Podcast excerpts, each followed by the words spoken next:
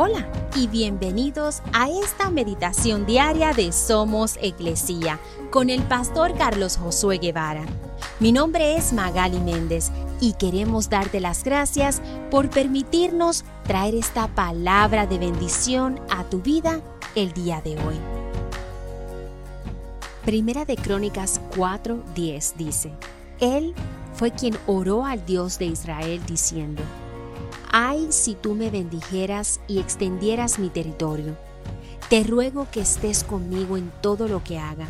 Líbrame de toda dificultad que me cause dolor. Y Dios le concedió lo que pidió. El libro Crónicas puede ser bastante desalentador de leer.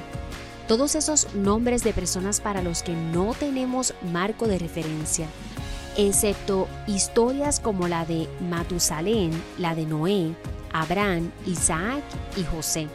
Pero la gran mayoría de las personas mencionadas en los primeros capítulos de Primera de Crónicas son extraños para nosotros. Pero luego en dos versos cortos nos encontramos con la oración de Jabez.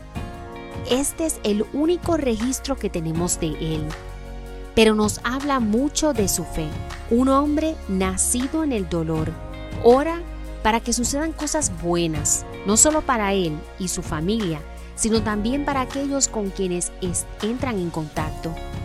La oración sincera de Jabez por sí sola nos dice mucho sobre su carácter, pero tenemos la ventaja de saber cómo terminó su historia. Dios concedió su petición.